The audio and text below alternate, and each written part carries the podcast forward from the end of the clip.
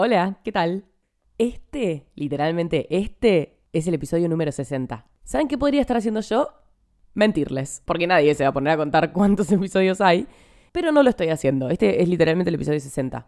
Tipo, acabo de pasar, yo tengo todos mis episodios guardados en un disco duro, claramente, porque si, mañana se cae Spotify y mañana se caen todas las plataformas en las que está este podcast, yo tipo me muero. O sea, yo quiero ser vieja y tener todo este tesoro.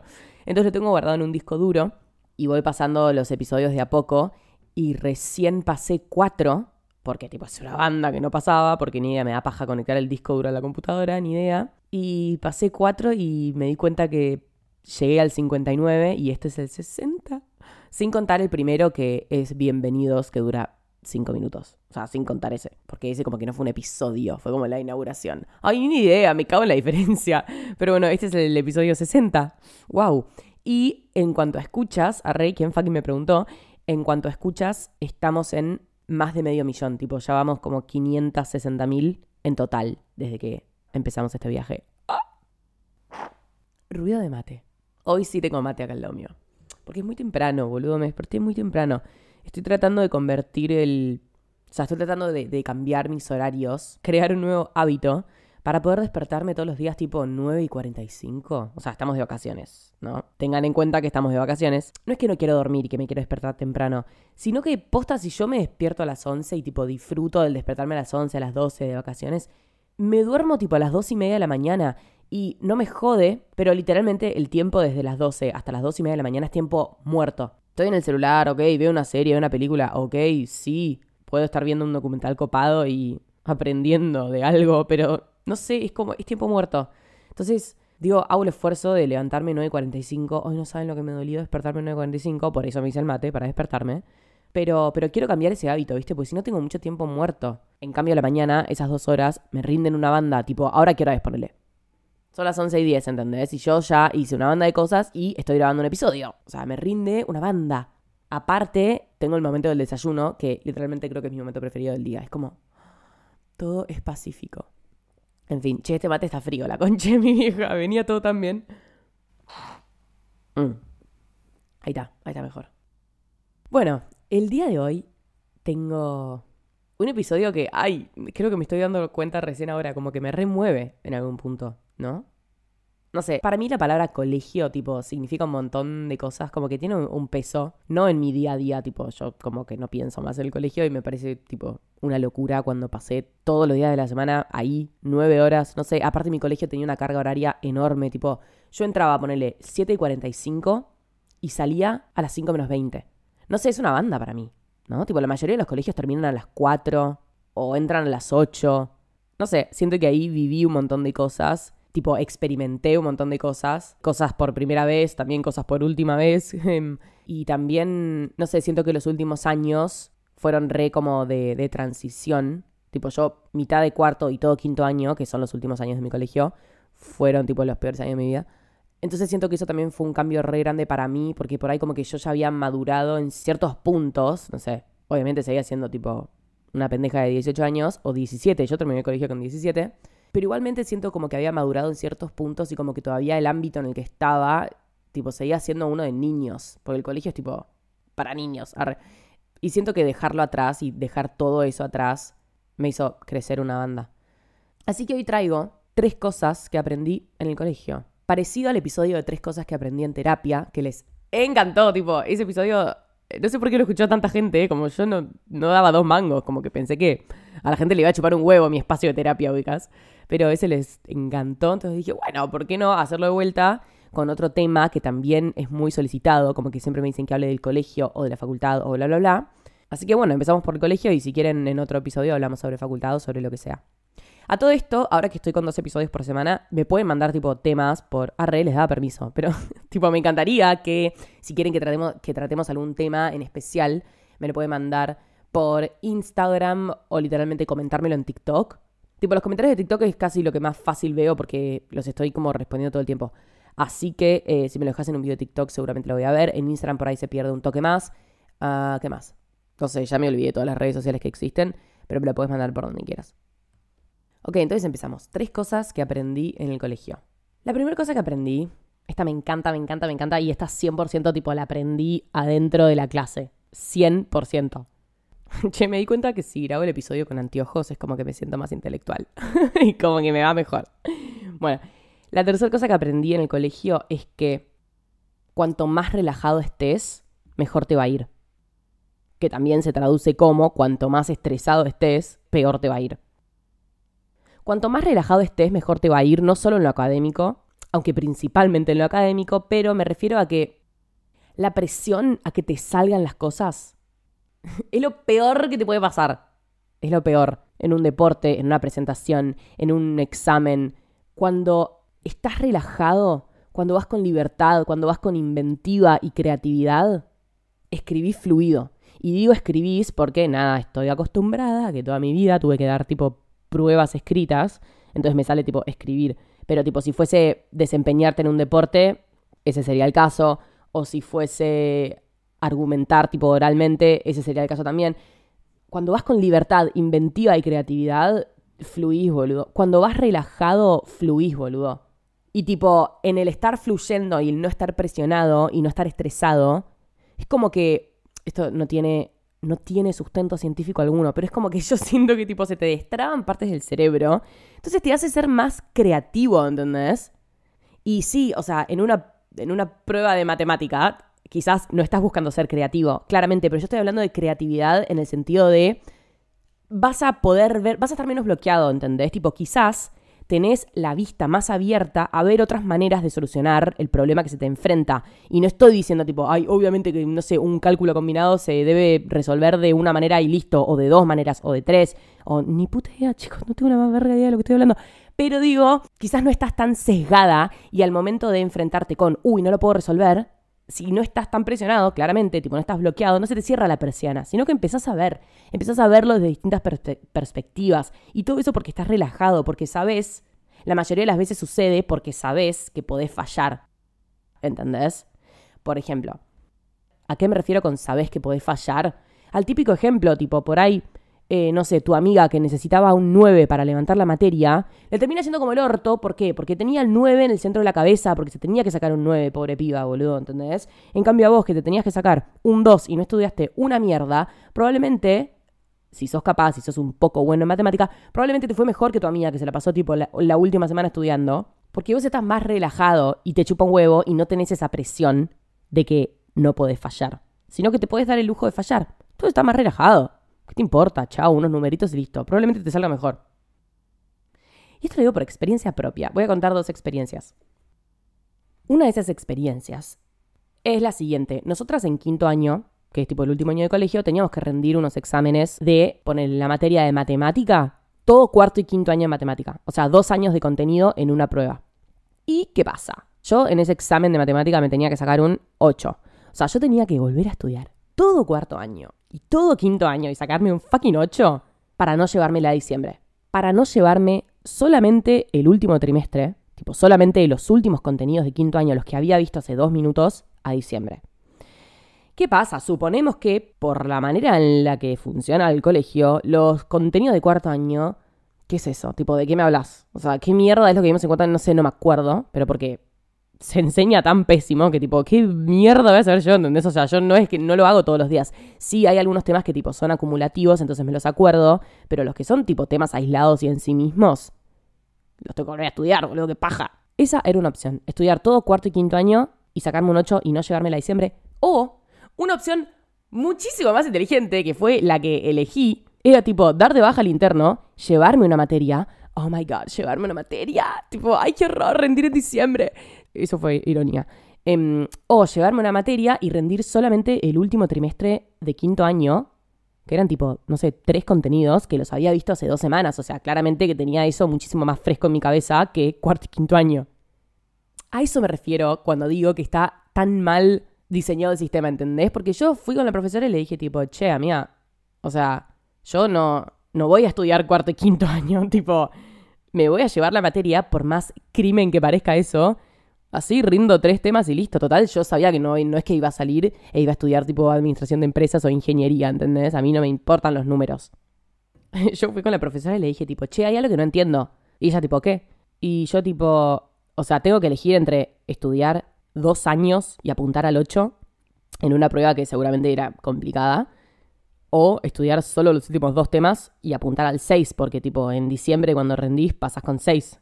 Y ella tipo, sí, yo tipo, ah, encontré una falla en la Matrix, ¿entendés? Ni en pedo estudio dos años. Y todas tipo, no, pero es lo que tenés que hacer. No, chica, o sea, no es lo que que hacer. Es, la, decisión más inteligente. Es tipo, estudiar solo los últimos dos temas, boludo. Así de todos modos, yo no quiero saber sobre matemática, ¿entendés? Tipo, ya soy lo suficientemente grande. No estoy en tercer año, segundo año, séptimo grado. Tipo, ya estoy en quinto año, boludo. Ya soy grandota. Tipo, estoy casi anotándome para la facultad. Entonces, ¿qué hice? Claramente elegí la opción más cómoda y ¡ah! me llevé la materia. Fue la primera vez en mi vida que me llevé una materia. Tipo, la última materia de quinto año me la llevé. A propósito, sí, pero me la llevé igual, ¿qué mierda me importa? Cuestión, y ahora va la moraleja, el examen que abarcaba cuarto y quinto año, yo me tenía que presentar igual. Me iba a sacar un 2, tipo, no me importa, pero me tenía que presentar igual. Y esta es la moraleja, porque ¿cómo fui yo a ese examen? Súper relajada, o sea, podía recontra fallar, no me interesaba nada, o sea, es más, me divertí. Tipo, ay, a ver cuánto puedo resolver con los conocimientos que ya tengo, ¿entendés? Porque no estudié un carajo. Bueno, a ver qué divertido, pim, pum, pam. Había cosas que me acordaba. Lo hice re relajada, tipo, me, medio que me chupó un web, se me cagué de risa. Eh, cuestión, ¿qué me saqué en ese examen? Un 7. Un 7, ¿entendés? Y lo hice súper relajada, lo hice con creatividad y con fluidez y tipo con los conocimientos que ya tenía interiorizados de fucking toda mi vida de tener la materia de matemática. ¿Y qué me dijeron todas? Ay boluda, si hubieses estudiado un poquito más te sacabas un 8. Sí, amiga, pero no existe hubieses estudiado un poquito más. Si yo hubiese apuntado al 8, hubiese estado tipo una semana entera estudiando matemática, tipo estudiándola verdaderamente, no es tipo, hay un esfuerzo más. Pues claro, yo no tenía idea que me iba a sacar un 7 relajada. Yo apunté al 2, me chupó un huevo. Mis amigas tipo, ay, si hubieses hecho un mini esfuerzo. No es que no existe esa variable, porque primero yo me hubiese pasado una semana estudiando y segundo, a la hora de rendir, yo no sé si hubiese llegado al 7 estando tan presionada, sabiendo que me tenía que sacar un 8 para no llevarme la materia. No lo sabés, ¿entendés? Lo más probable es que no. Yo tenía amigas al lado mío que se tenían que sacar un 7 y se terminaron sacando un 5, ¿entendés? Pero por estar tan presionadas. Así como funciona el puto sistema, boludo. Números, tipo calificaciones con números, ¿qué es eso? Ni idea, funciona como el orto. Eh, Así que, ¿qué es lo que hice? Nada, me saqué un 7, no llegué a la nota y después fui en diciembre. Y rendí en diciembre. Y en diciembre incluso, tipo, rendí temas que estaban incorporados en lo que yo ya había rendido. ¿Y saben cómo me fue en diciembre? Como el orto, como el orto, casi me la llevo a febrero. ¿Por qué? Porque estaba represionada y porque estudié toda la semana con mi mejor amiga.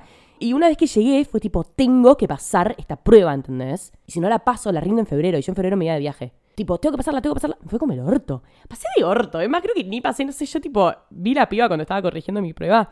La profesora decía tipo, no, o sea, esto no está para, para probarte, ¿entendés? Es que estoy muy presionada, ¿entendés? Esos temas yo ya los había rendido en el otro examen anterior. Pero estaba presionada, estresada. Moraleja. Espero que hayan entendido, espero que me hayan seguido por todo lo que les expliqué les dije que tenía dos experiencias que explicaban y que reflejaban esto de que cuanto más relajado estés, mejor te va a ir. esta, experiencia es más corta. Me acuerdo de otra prueba que tuve también en quinto año, eh, tipo era una prueba de lengua en la que tenías que estudiar un libro que habíamos leído y nada, tipo todo el análisis que habíamos hecho en clase y bla, bla, bla. Entonces la piba en la prueba te podía preguntar cualquier cosa.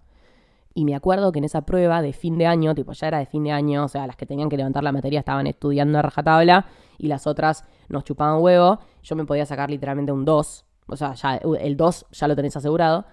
Y me acuerdo que la profesora me puso un 10 y me dijo, tipo, te sacaste un 10 porque escribiste tan relajada que, tipo, fuiste literalmente creativa. Es más, creo que a partir del comentario de esa profesora se me está inspirando todo este episodio y todo esta, este tercer aprendizaje. Me saqué tipo un 10 cerrado, la piba tipo mm, casi ni me corrigió porque lo leyó y dijo, esta flaca está relajada, sabe de lo que está hablando, leyó el libro en clase, prestó atención, punto, 10, listo, chau, no se la va a llevar. ¿Qué me importa si tiene un 8, un 9, lo que sea? Está probado. Y me acuerdo que me dijo eso.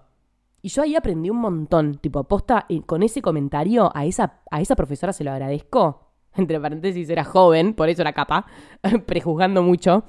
Posta se lo súper agradezco porque me hizo darme cuenta que yo, en mi versión relajada, funciono mucho mejor.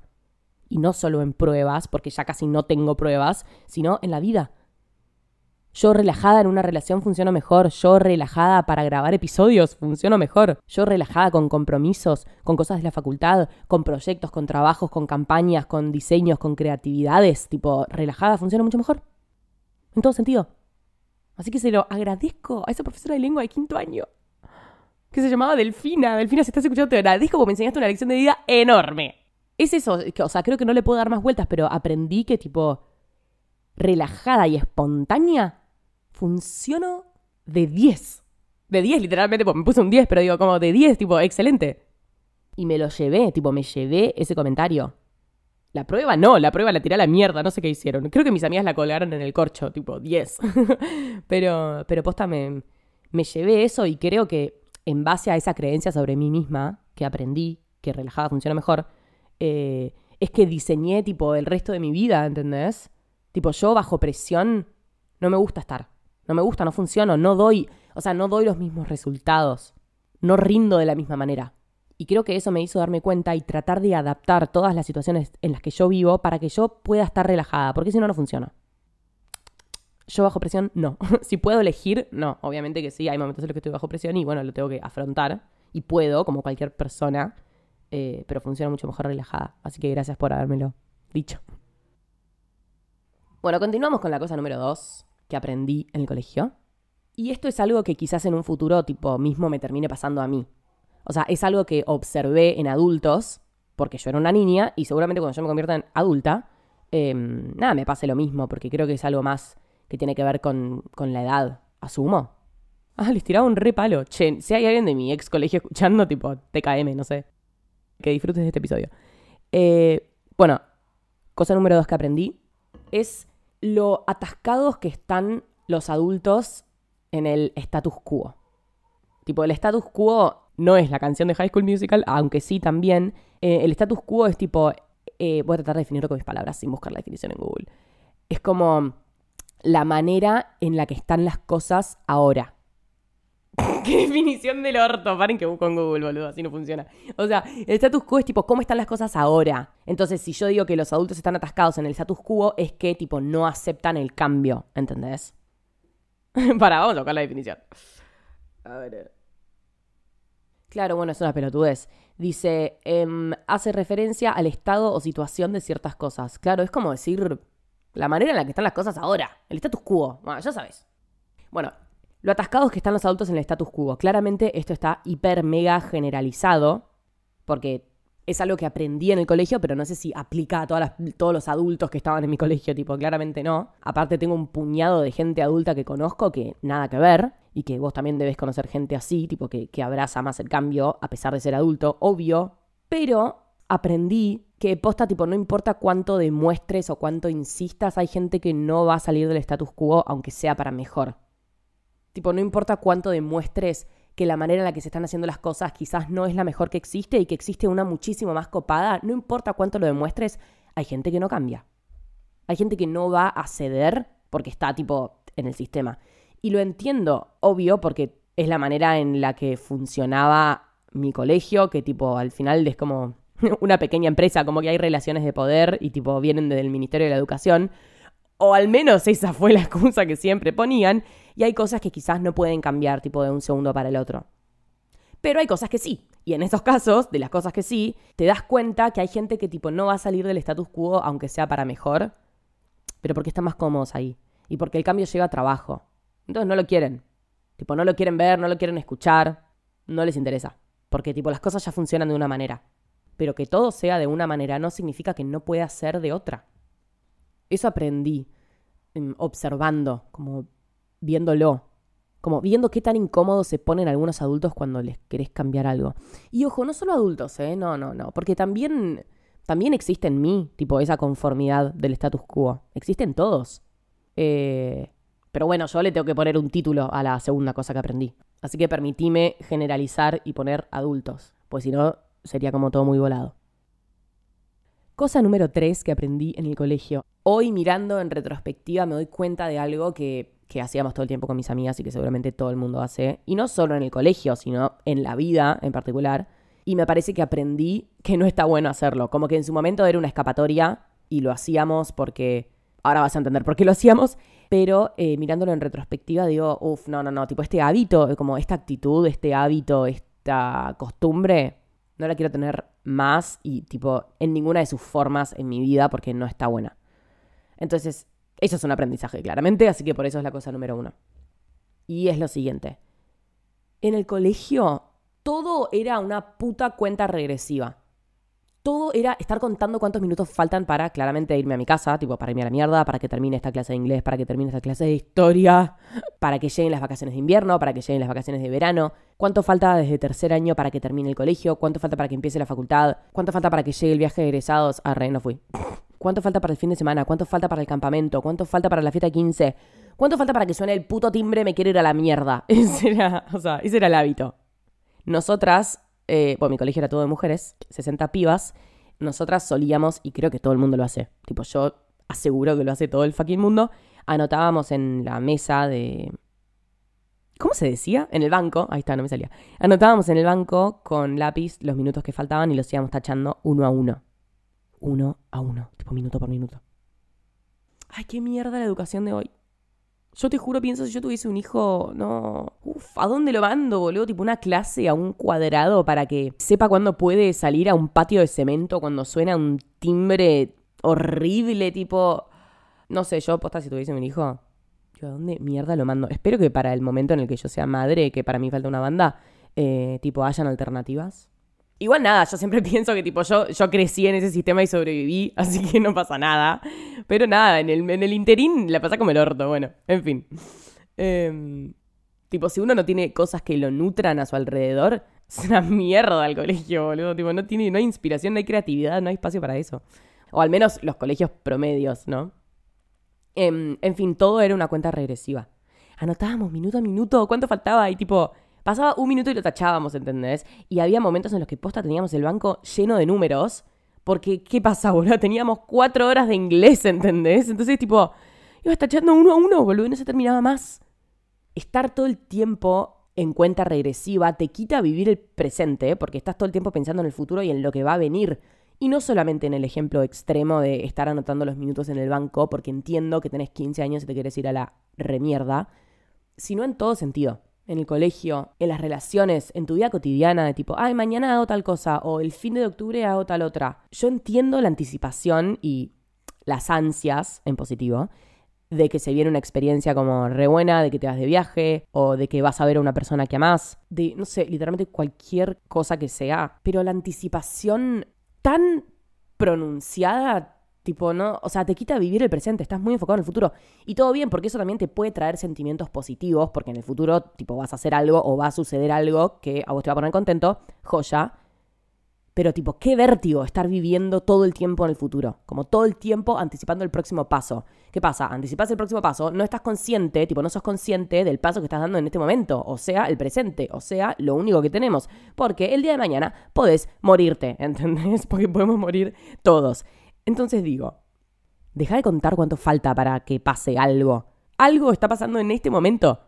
En este momento está pasando algo, ¿entendés? Y si vos estás haciendo una cuenta regresiva mental para el lunes que viene porque pasa tal otra cosa, te estás perdiendo de lo que pasa hoy. Este lunes, esta hora, estas 24 horas, este día. Sí, podés hacer las dos cosas al mismo tiempo, tipo, podés estar ansioso en el sentido positivo, como podés tener ansias, entusiasmo sobre algo que va a pasar y al mismo tiempo podés estar disfrutando el ahora, el, eh, tipo este instante. Por ejemplo, a mí me repasa y es algo que me. Ay, es algo que me molesta tanto de mí misma. Me molesta, me molesta. Ponele. Uf, el 2022 fue un año demasiado agitado para mí. Literalmente dije que sí a todo, a todos los programas, a todos los compromisos, a todos los trabajos. Tipo, literalmente creo que si hay una palabra que no utilicé fue el no. Muy mal, sí, sí, obvio, muy mal. Lo voy a corregir, esperemos. Igual tengo tendencia a decir que sí todo el tiempo.